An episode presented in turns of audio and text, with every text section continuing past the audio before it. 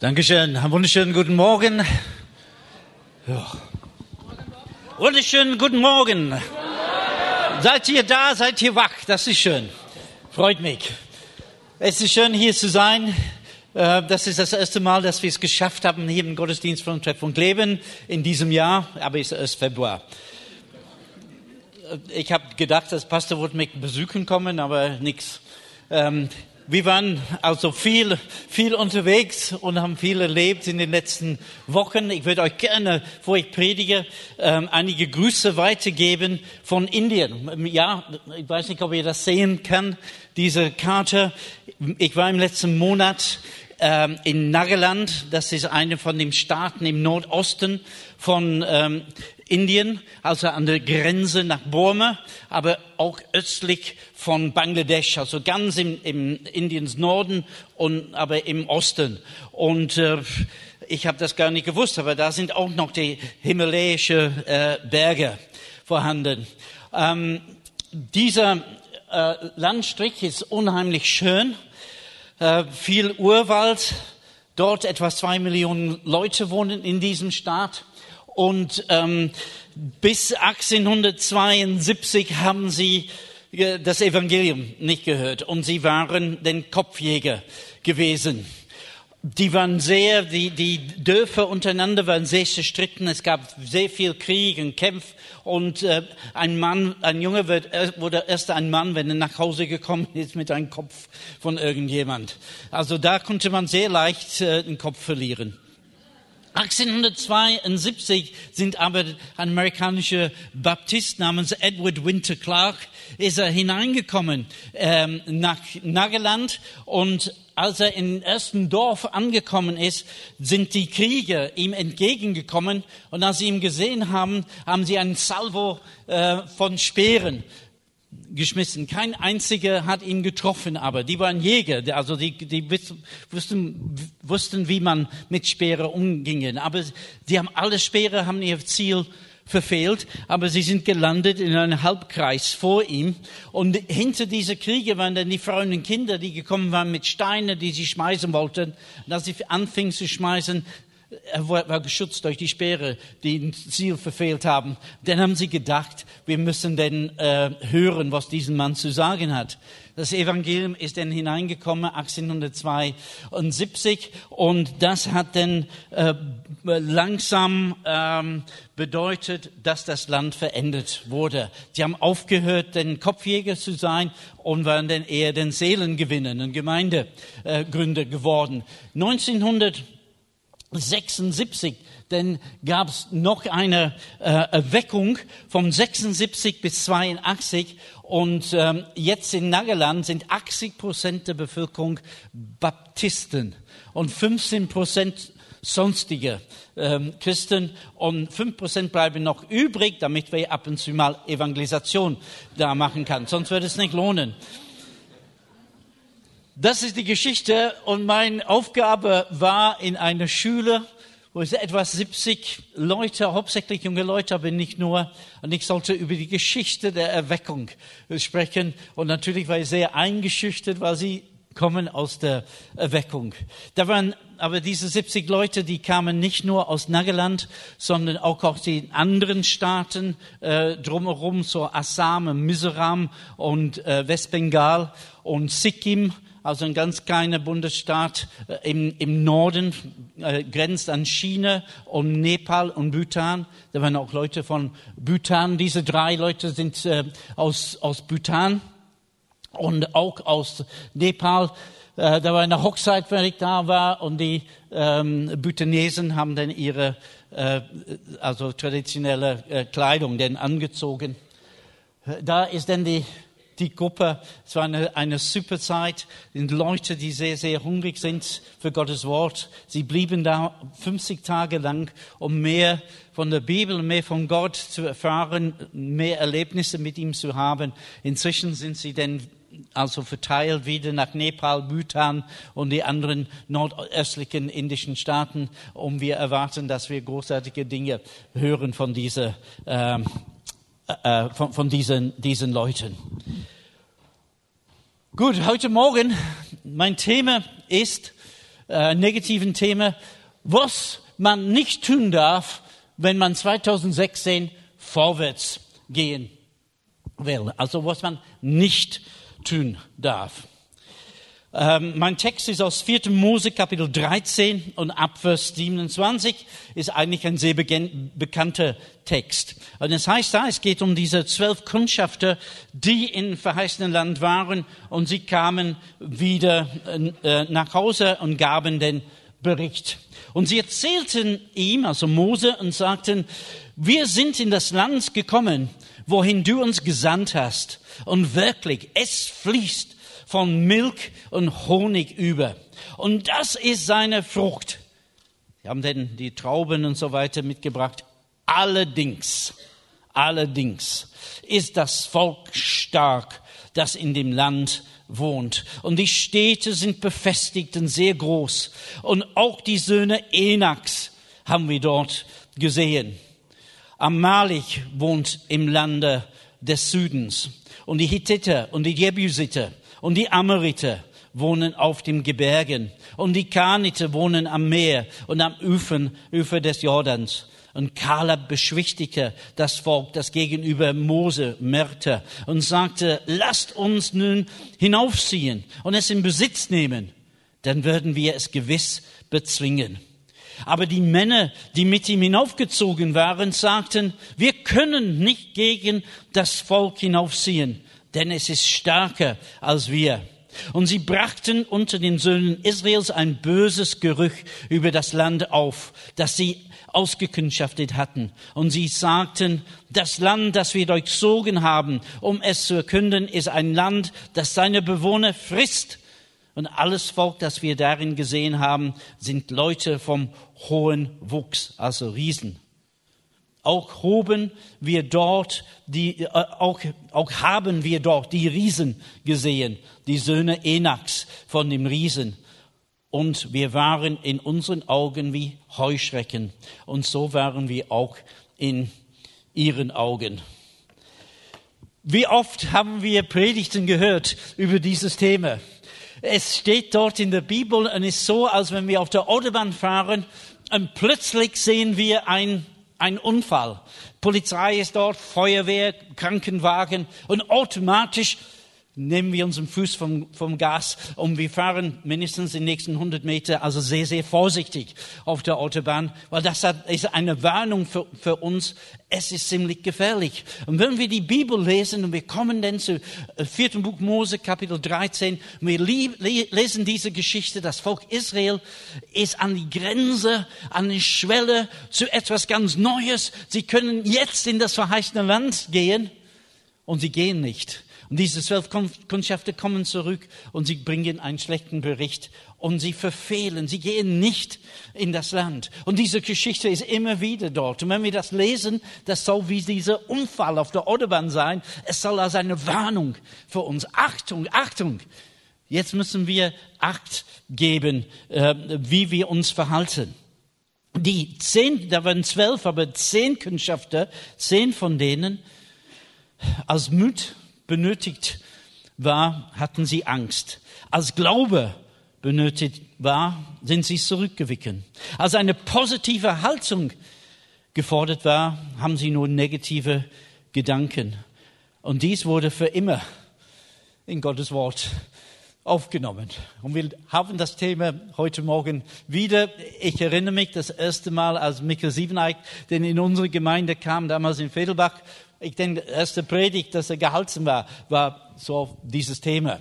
Und ähm, ich habe ihm auch den, mindestens zweimal noch darüber gepredigt und auch von anderen Leuten so eine Predigt. Ich würde mich schämen, wenn ich würde zu diesen zehn Kundschaften vielleicht zuhören heute im Himmel. Nicht schon wieder diese Geschichte. Hätten wir das anders machen können, dann, ja. Ja, sie haben sich auf ewig blamiert. Gott hat gute Pläne für uns, für jeden Einzelnen von uns. Er möchte uns segnen. Er möchte uns, unser Leben segnen, unsere Ehen segnen, unsere Familien segnen. Alles, was wir tun, soll von seinem Segen begleitet werden. Aber wir müssen in seine Wege gehen. Punkt Nummer eins. Wir dürfen uns nicht auf das Negative konzentrieren. Ich habe übrigens 25 Punkte heute Morgen, dass ihr so ein bisschen, was sagt ihr? Also ein bisschen entspannt. Äh, ja, vielleicht können wir diesen Clip kurz gucken. Ja, die Trauben hoch. Der Dolmetscher allerdings hatte das mit den Trauben, die hochhängen, nicht so ganz verstanden. In Dreamland.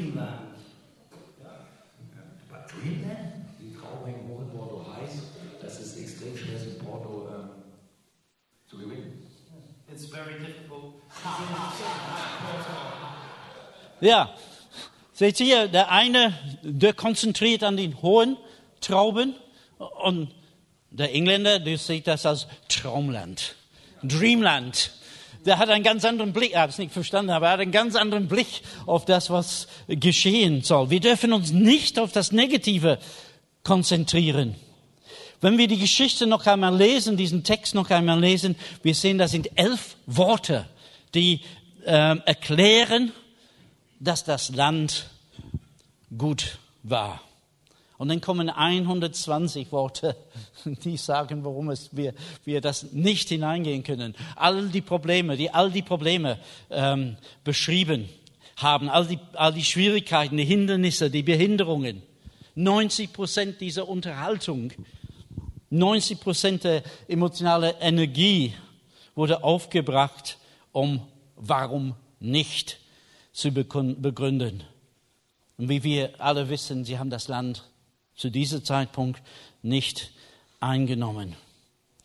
Gott wird uns immer wieder Gelegenheiten geben. Und hinter jeder Gelegenheit, hinter jedem geöffneten Tür steht eine Schwierigkeit, steht ein Hindernis. Ich erinnere mich, als mir ziemlich schlecht ging und ich so viele Probleme gab. Ich war auf irgendeiner Pastorenkonferenz und ein Freund hat mir gefragt, also wir waren gerade, haben wir Mittagessen so raufgetan auf unsere Teller und er hat gefragt, wie geht's dir? Und ich habe gedacht, ich würde ehrlich sein, ich sage, mir geht's nicht so gut. Ich habe so viele Probleme. Sehr verständlich hat er gesagt, preis den Herrn, dann wirst du zu einem Überwinder. Probleme sind da, damit sie gelöst werden. Hindernisse sind da, damit wir sie überwinden. Römer 8 sagt uns, wir sind mehr als Überwinder. Mehr als Überwinder.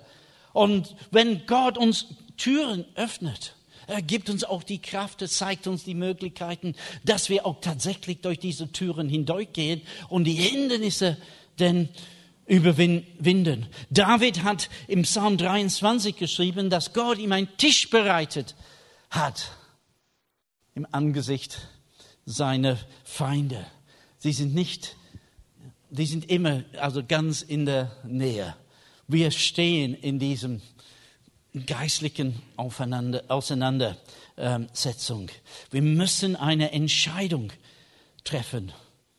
Woran werden wir uns konzentrieren? Auf die Probleme oder auf die Gelegenheiten?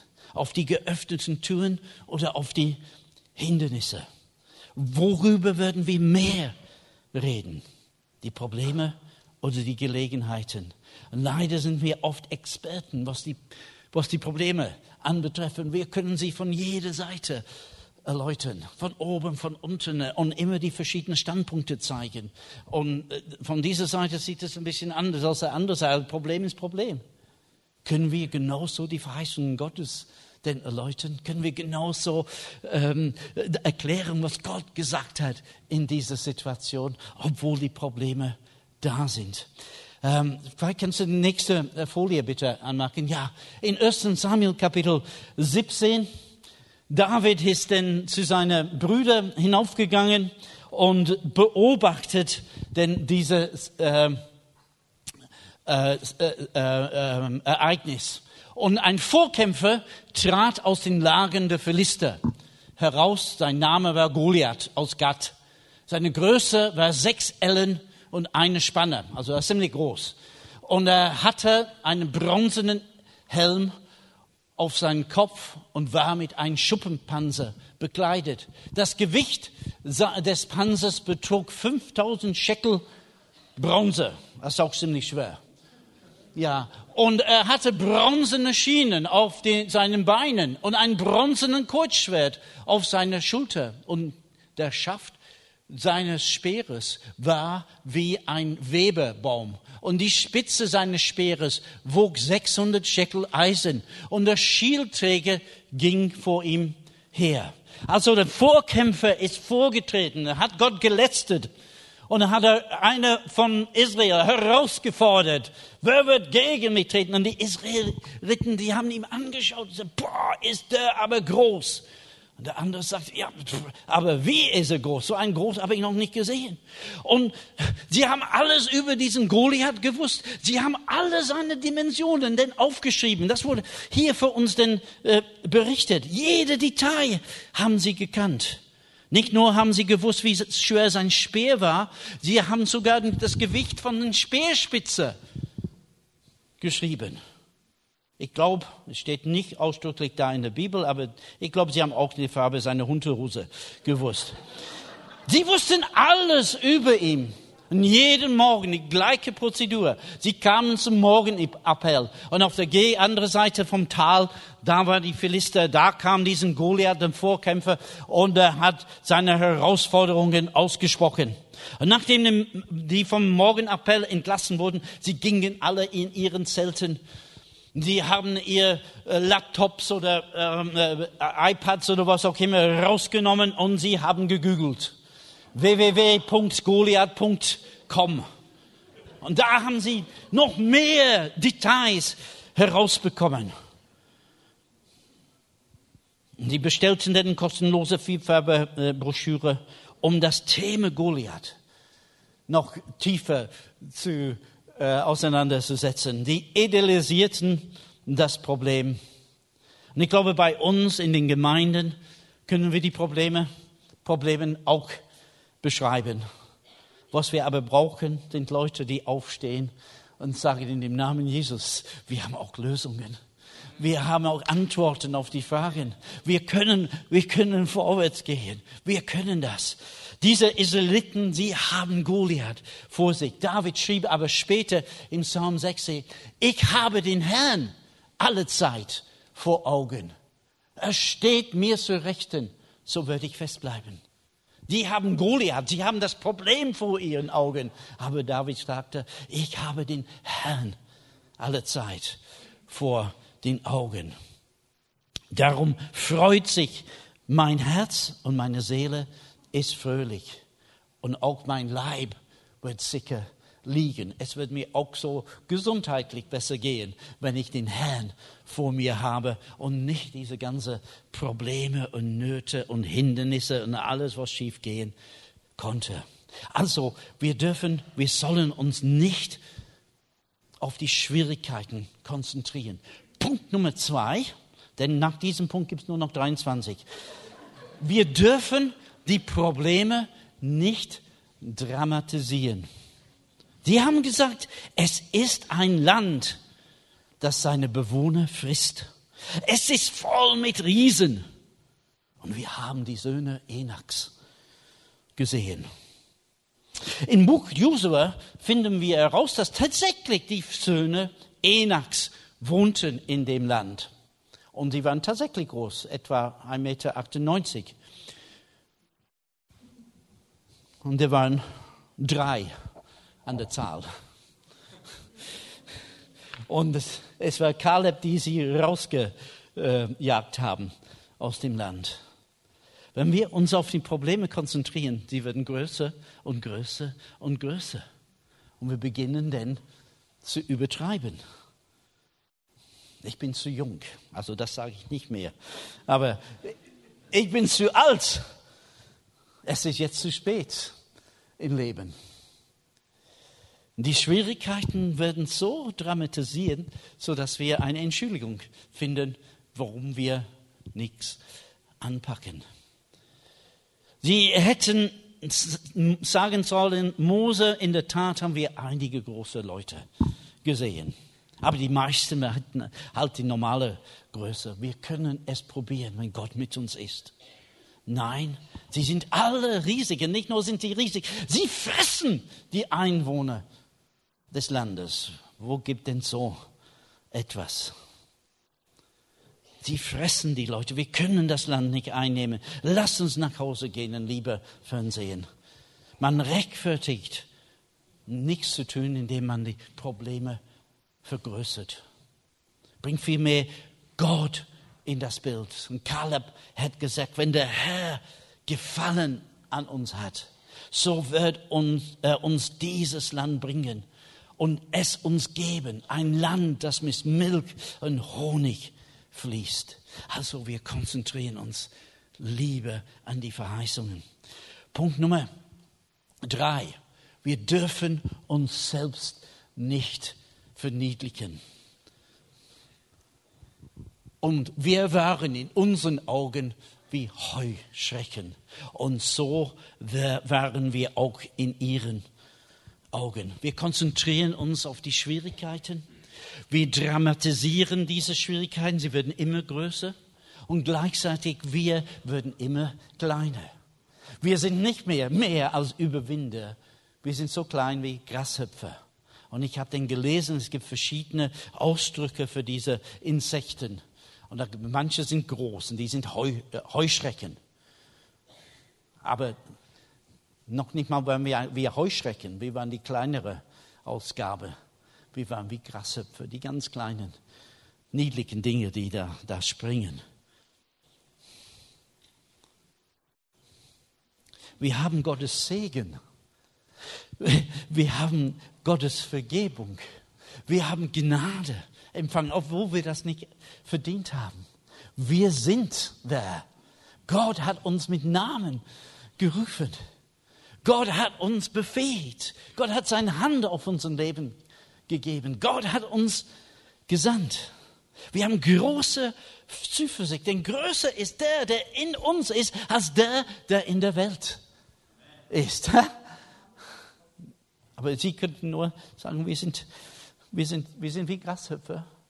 Es ist nicht Arroganz und Stolz, wenn wir sagen, wer wir sind in Jesus Christus, sondern es ist vielmehr, wir treffen eine Entscheidung, dass wir Gottes Verheißungen in Anspruch nehmen würden, anstatt unsere Probleme.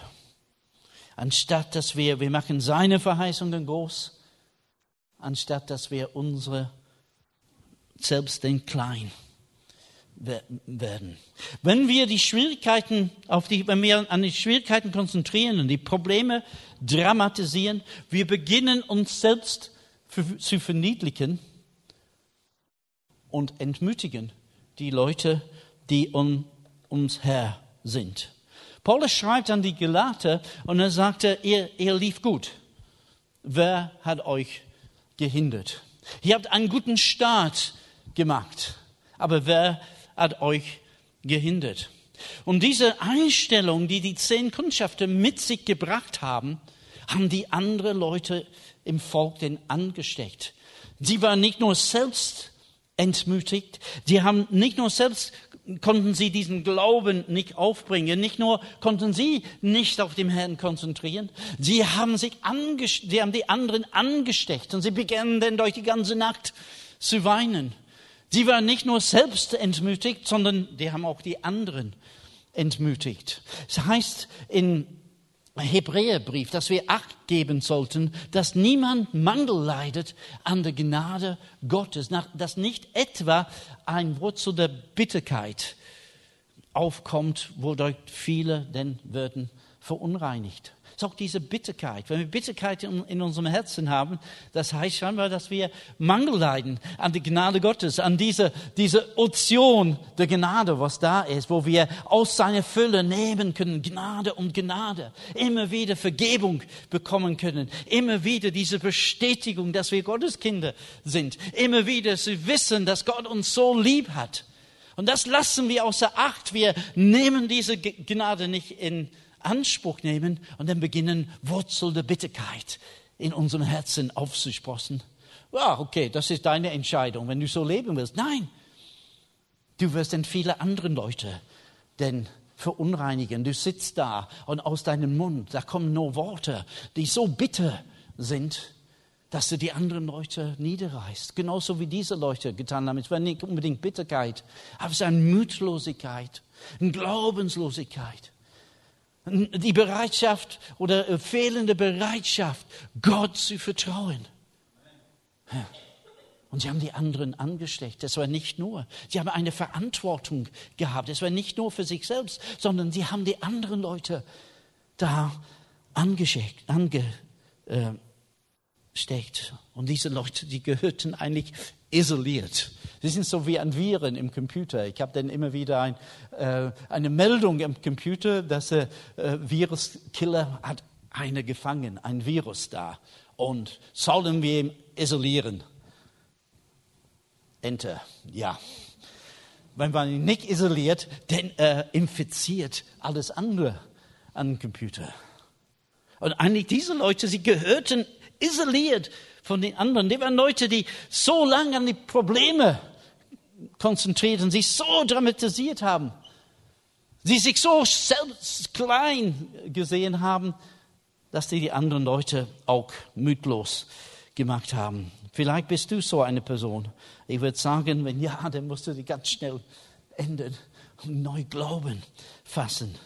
Ähm, neu Glauben fassen, dass du in der Mitte der Gemeinde kommst und allen, die um dich herum sind, denn ermutigst und, und eine Freude bereitest. Im, Im Sprüche 17, 22 heißt es da, ein fröhliches Herz bringt gute Besserung, aber ein niedergeschlagener Geist dort das Gebein aus. Vielleicht brauchst du ein Gespräch mit irgendjemandem, der dir denn neu hinweisen können. Es gibt einen Gott, der im Himmel ist, der uns kennt, der bereit ist, sich einzumischen in unserem Leben, der bereit ist, in die Probleme unserer Familie hineinzumischen, äh, äh, der bereit ist, in die Probleme und Herausforderungen, die wir im Geschäft oder in der Schule haben, der ist bereit, sich dort einzumischen und einzubringen, und zwar zu deinen Günsten.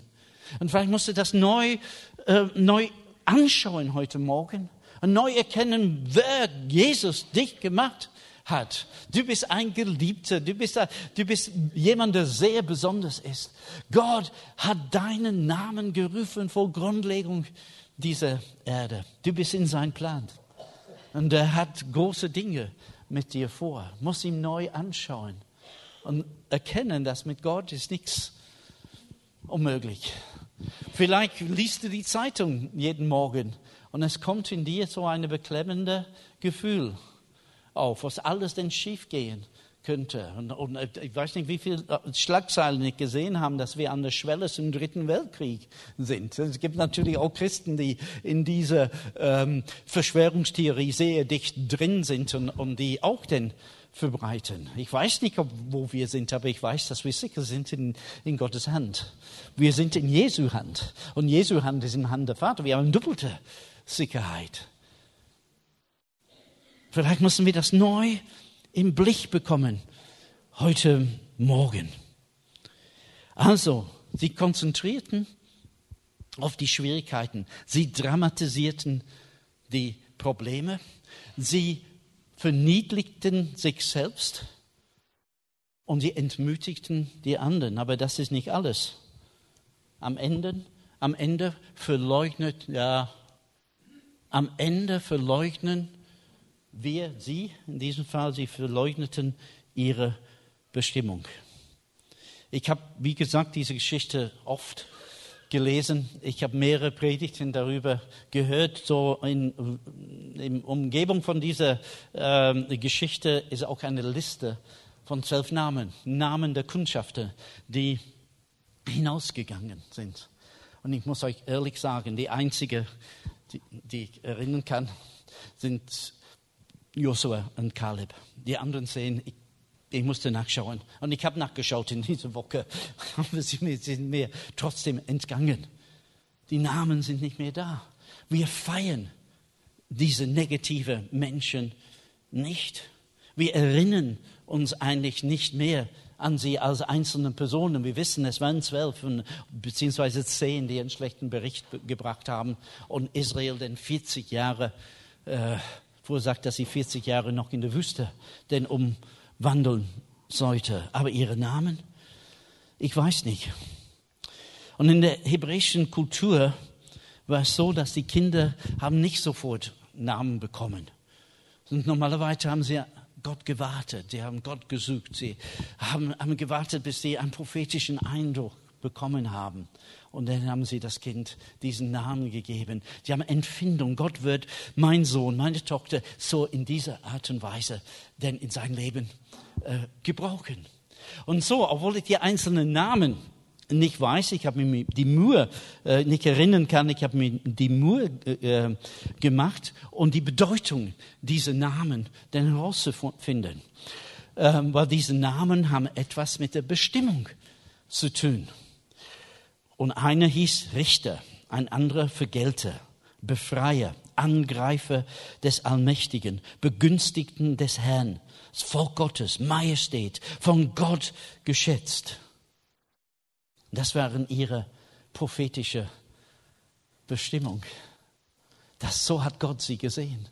Und ich habe dann gelernt, dass von, von der prophetischen Gabe, wenn Gott Dinge manchmal über uns spricht, das können wir kaum glauben. Das sind sehr oft also Dinge, die geschehen sollten, Dinge, wo, wo wir hören, dann Sachen über uns selbst, was wir, es bedarf Glauben, das anzunehmen. Aber so ist, wir kriegen dann durch das Prophetische sozusagen einen Blick aus der Warte des Himmels. Und wir sehen, wie, wir hören, wie Gott uns ansieht, nämlich wie Richter, wie Vergelter, Befreier, Angreifer des Allmächtigen, Begünstigten des Herrn, Volk Gottes, Majestät von Gott geschätzt und so weiter. Und sie haben sich selbst angeschaut und haben gesagt, wir sind wie Grashüpfer. Wer wäre besser geeignet, in das Land zu gehen, in das Land einzunehmen, als ein Mann der Vergelter oder Angreifer des Herrn? Genannt wurde. Aber sie schauten auf sich selbst. Und sie sagten, wir sind wie Grashöpfe. Darf ich euch sagen, ist egal, wie es aussieht. Und wir haben Herausforderungen zu begegnen. Es kommen Probleme auf unserem Weg, in unserer Familie. Es ist nicht immer alle Tage Sonnenschein. Aber egal, wie diese Lage aussieht, egal wie unsere Kinder aussehen, egal wie sie, ist nicht egal, ich weiß, aber egal wie sie sich benehmen, egal wie unsere Finanzen aussehen, wie deine Ehe aussieht, wie deine Gesundheit aussieht. Die Frage ist nicht, wie die Lage aussieht, die Frage ist, was hat Gott gesagt? Was sagt Gott in dieser Situation. Und wenn du sagst, aber es dauert so lang, dann würde ich meine, äh, meine ähm, äh, Empfehlung ist, dann kauf dir eine Elbefelder Bibel. Ja, ungehört, es geht schneller mit der Elbefelder als mit der Luther. Man braucht nicht warten auf den Herrn, man braucht nur hoffen auf den Herrn. Ich habe Elbefelder Bibel. Ja, ist egal, wie die Situation aussieht. Was hat Gott gesagt? Und Gott hat gesagt, ihr könnt das Land haben. Ich habe es euch geschenkt. Das ist eure Bestimmung. Nee, wir sind wie Grashüpfer. Das ist so, wie wir vorkommen im, im Moment. Und wir würden nicht in das Land gehen. Konzentrieren uns an die Probleme. Wir dramatisieren sie. Wir verkleinern uns selbst. Wir ermutigen anderen und wir werfen unsere Bestimmung weg, anstatt zu fragen, was hat Gott gesagt. Und schließlich haben sie den Teufel, den sie kannten, bevorzugt. Ihr werdet nicht glauben, was sie sagen. Sie sagen, lass uns zurückgehen nach Ägypten. Wir wählen uns eine andere Leiter und wir gehen zurück nach Ägypten. In Ägypten waren sie dort Sklaven. In Ägypten wurden sie misshandelt. In Ägypten wurden sie geschlagen. Sie haben wenig zu essen gehabt. Sie haben keinen Lohn bekommen. Ihre Kinder wurden getötet. Sie waren unterdrückt. Und es ging, ging ihnen dermaßen schlecht. Aber stellt euch vor, sie gehen zurück nach Ägypten und sie klopfen an und die Ägypter sagen, ja, wer ist da? Ja, wir sind es, die Israeliten. Die Israeliten? Seid ihr das, die früher bei uns wohnten? Ja, das sind wir. Seid ihr das, die früher unsere Sklaven waren? Ja, die die Plagen vorgebracht haben. Ja, das Nil wurde zu, ja, das sind wir. Ja, es wurde dunkel und, und, und äh, Beulen und Frösche und schließlich sind unsere Erstgeborene denn gestorben. Ja, das sind wir. Und seid ihr die Israeliten, die uns verlassen haben und das Land in eine bis dahin nie erlebte Wirtschaftskrise gestürzt haben? ja, das sind wir. Ja. Was meint ihr, wie sie gegrüßt werden? Aber sie haben gesagt, wir gehen zurück nach Ägypten. Nicht zurück. Nicht zurück. Ich kam nach Deutschland in 1971. Ich habe mich einige Monate oder etwa ein Jahr davor mich bekehrt. Und zwar, ich habe mich bekehrt im Nahen Osten. Ich war Soldat gewesen. Und dort im Nahen Osten ich habe solche Erfahrungen mit Gott gemacht. Das war fast unglaublich. Ich, zum Beispiel, ganz, kleine Dinge. Aber eines Tages habe ich mit einem Freund, wir haben uns getroffen zum Gebet. Wir haben die Bibel gelesen und wir sind durch die Apostelgeschichte gegangen. Wir sind dann auf Kapitel 4 gekommen. Wir haben uns in eine Kirche, Militärkirche, kleine äh, Gebäude, ähm, so irgendwie ein, ein, äh, ein Fertiggebäude, so mit einem Blechdach und, und so weiter, eigentlich schön eingerichtet innen drin. Und wir saßen da und wir haben den Apostelgeschichte 4 gelesen und am Ende heißt es, und als die denn gebetet haben, hat Gott der, der Ort, wo sie versammelt haben, erschüttert. Und wir waren so inspiriert dadurch und wir fingen an, denn zu beten und äh, haben den Gott gebeten, dass er möge diesen Raum erschüttern, also zum, zum Wackeln bringen, wie in der Apostelgeschichte. Wir haben das ausgesprochen. Und wenige Augenblicke danach, da flog denn ein, ein Jet, ein, ein Flugzeug ganz tief über diesen Gebäude mit dem Blechdach. Und alles fing an zu wackeln. Wir haben so gestaunt. Das gibt's nicht. Also tatsächlich, Gott macht das. Und dann haben wir gesehen, wie, wie, wie Menschen zum Glauben gekommen sind.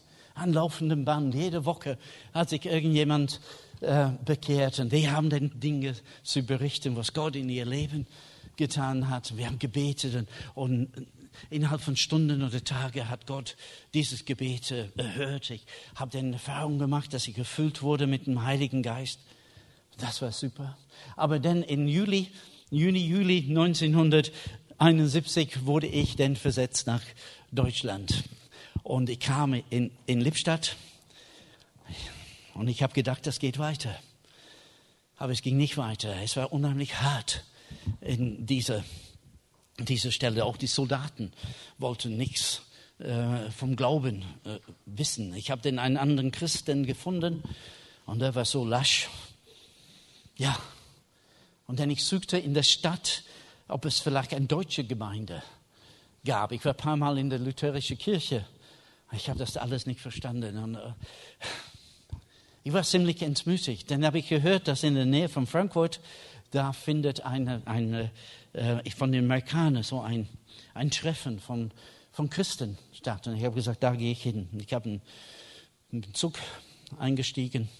Und nachdem ich etwa eine Stunde gefahren bin, von, von, über in Lippstadt stationiert, Stunde gefahren, da kam der Schaffner durch. Ich habe dann, ich habe so in Gedanken gedacht an die, an die Kriegsfilme, die ich mal gesehen habe, wo die britischen Soldaten, sie sind ausgebrochen aus der ähm, äh, Kriegsgefangenenlager und die wollten dann entkommen und sie sitzen da im, im Zug und dann würden ihre Papiere kontrolliert, wurden wieder eingefangen. Und dieser, dieser Mensch, dieser Riesen mit Mutze auf und rote Dings da gesagt, Fahrkarte bitte. Oh. Wusste nicht, was er wollte, aber ich habe ihm Fahrkarte gezeigt und er hat mich dann aus dem Zug rausgeschmissen. Ja, ich habe dann später erfahren, ich war unterwegs nach Frankfurt oder. Nicht, das war noch vor der Wende, nicht? Und das, Und ich saß da an diesem Bahnhof und, und irgendwie hat jemand mir geholfen und gesagt, ich muss dann drei Stunden warten, es wird ein Zug in der andere Richtung. Ich konnte wieder nach Hause gelangen. Ich war so entmutigt, so am Ende. Und ich habe gedacht, mit diesem Christsein, das ist nichts. Was soll ich? Also, Gott hört nicht, wenn ich zu ihm bete. Ich finde, die, die, die Leute, die anderen Soldaten, sie sind so hart, die wollen nichts vom Glauben hören. Sie lehnen mich ab. Es gibt keine, ich finde keine Christen in der Stadt, noch nicht mal ein deutscher Christ. Und jetzt dieses. Und das war, das war so ein, dabei gab es, glaube ich, nur ein, also zwei Gleise in diesem Bahnhof. Es war irgendein Dorf irgendwo. Ich glaube, es hat auch geregnet.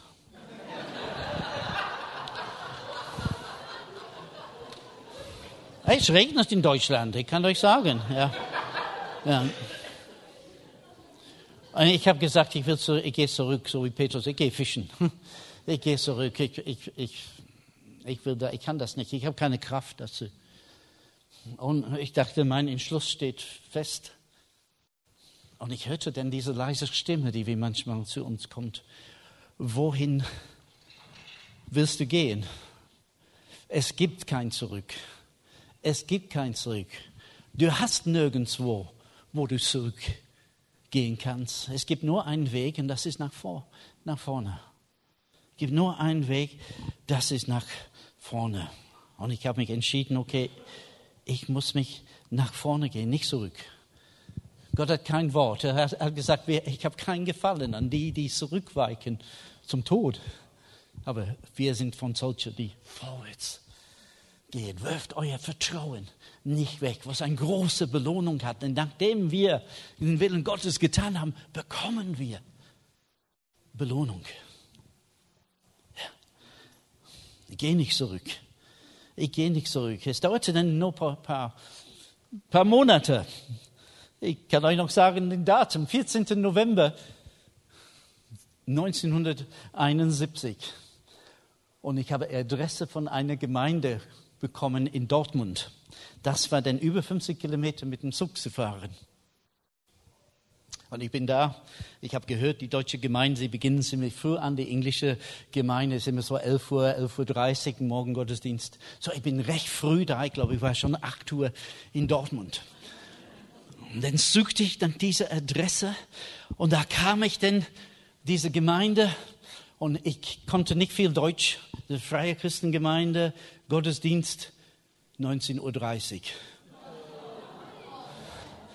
Und ich bin den ganzen Tag hin und her gegangen. Und dann es war 19 Uhr und ich bin langsam in Richtung Gemeinde gegangen. Und da war ein Ältester an der Tür.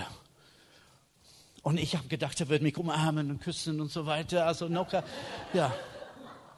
Und ich habe dann so, ich bin Engländer, ich möchte zum Gottesdienst. Nix Engländer. Nix Engländer. Ja, er ließ mich nicht rein in den Gottesdienst. Damals gab es kein Bill Heibels, nicht? Ich musste immer, immer über, überreden, mich reinzulassen.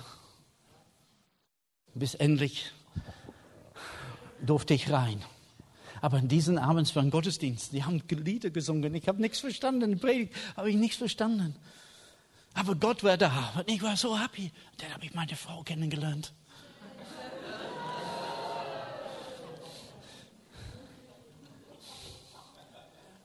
Und dann, als es zu Ende ging und ich wieder nach Hause ging, ihre Familie hat mich beobachtet. Ich war Engländer, ich habe einen Schirm mit. Und ich bin die Straße gegangen und ich habe so getanzt und den Schirm richtig so. Ich habe nicht gewusst, dass jemand mich sieht. Ja, ich bin froh, dass ich nicht zurückgegangen bin an den Bahnhof. Da musste denn noch warten, noch, ein paar Monate. Aber, aber Gott hat einen Weg. Wenn dieser 14. November 1971 nicht gewesen wäre, dann würde ich heute nicht hier stehen und ihr würdet nicht meine 25 Punkte dann hören können. Gott hat einen Plan. Gott hat einen Plan mit allem, was wir, wir tun. Es gibt kein Zurück mehr. Es gibt kein Zurück. Wir gehen nach vorne, auch wenn es Versuchungen gibt, auch wenn es Drangsal gibt. Jesus hat gesagt, in dieser Welt wird ihr Angst haben. Aber sei getrost, freut euch, ich habe die Welt überwunden. Sie mussten noch einige Ehrenrunde drehen in der Wüste, bis die Generation ausgestorben ist. Und Kaleb inzwischen 80, 85 Jahre alt. Sein Kraft noch so als damals. Sagte, gib mir diesen, gib mir diesen Berg. Vielleicht kann der Lobpreisgruppe nochmal kommen. Und heute Morgen, wir haben schon fast Ende Februar, aber für 2016, ich möchte ein Challenge aussprechen. Das Wort haben wir schon gehört, deswegen benutze ich eine Herausforderung, dass wir den Geist des Glaubens empfangen. Dass wenn Probleme kommen, und ohne Prophet zu sein, kann ich euch sagen, Probleme kommen, Schwierigkeiten kommen, Hindernisse kommen. Aber wir konzentrieren uns nicht darauf. Wir dramatisieren sie nicht, sondern wir vergleichen sie mit unserem großen Gott. Wir verniedlichen uns selbst nicht, denn Gott hat gesagt, wir sind mehr als Überwinder. Wir sind Söhne und Töchter Gottes. Wir würden andere nicht entmütigen, sondern die Bibel sagt, ermutigt einander, so wie wir jetzt in der Endzeit sind. Ein Signal, ein, ein Zeichen für die Endzeit ist, dass die Christen sich täglich ermutigen. Wir ergreifen unsere Bestimmung das, was Gott mit uns vorhat. Es geht vorwärts. Und wir gehen nicht zurück nach Ägypten. Übrigens, Ägypten nimmt uns sowieso nicht wieder auf. Und vielleicht heute Morgen sitzt du da und sagst, ich habe ein wenig Schwierigkeiten, alles zu verstehen. Weißt du überhaupt nicht, warum die anderen Leute gelacht haben. Heute bei mir ist es ziemlich ernst. Du sitzt da und sagst, ich habe Schwierigkeiten, ich, ich, ich, vielleicht habe ich die Sprache verstanden, was ein Wunder wäre. Ähm, aber die Humor und der Inhalt, ich habe es nicht ganz kapiert, aber ich spüre, es gibt ein Ziehen in mir. Und ich glaube, dass Gott spricht zu Einzelnen heute Morgen, mein Sohn, meine Tochter, wirst du nicht nach Hause kommen. Willst du nicht dir, mir dein Leben schenken? Willst du mich nicht einladen, in dein Leben zu kommen heute Morgen? Wisst ihr, Jesus wartet mit offenen Armen vor uns allen, dass wir nach Hause kommen können. Und wer zu ihm kommt, sagt uns die Bibel, wird er nicht hinaufschmeißen, sondern wird uns annehmen. Du kannst heute Morgen, vielleicht gerade da, wo du bist, du kannst einfach sagen, Herr Jesus, komm in mein Leben. Herr Jesus, ich will dir nachfolgen. All das, was ich falsch gemacht habe bisher, ich bitte dich zu vergeben. Und Jesus sagte, die Bibel sagt, und so viele ihm aber aufnahmen, gab er Macht, Söhne Gottes zu heißen. Und das ist meine Einladung an dich heute Morgen. Aber vielleicht sind andere hier bei uns, die sagen, ich bin stecken geblieben. Ich bin irgendwo zwischen Punkt 2 und Punkt, Punkt 3. Und ich mache gerne Witze, so ganz trockene Witze, weil ich habe das gehört, dass der Bob das auch kann. Und ich mache mich klein. Ich spreche vieles negativ über mich und das soll lustig sein, aber in Wirklichkeit ist es das, was ich empfinde. Ich bin irgendwo stecken geblieben auf dem Weg. Und ich habe auch überlegt, ob es nicht besser wäre, wenn ich umdrehe. Ich möchte dich bitten heute Morgen, geh nicht aus diesem Raum, ohne dass du es neu festgemacht hast mit Gott. Ich will nicht hier stehen bleiben. Ich will nicht sitzen bleiben. Ich will mich wieder aufmachen. Ich will in den Weg gehen, den Gott vorgesehen hat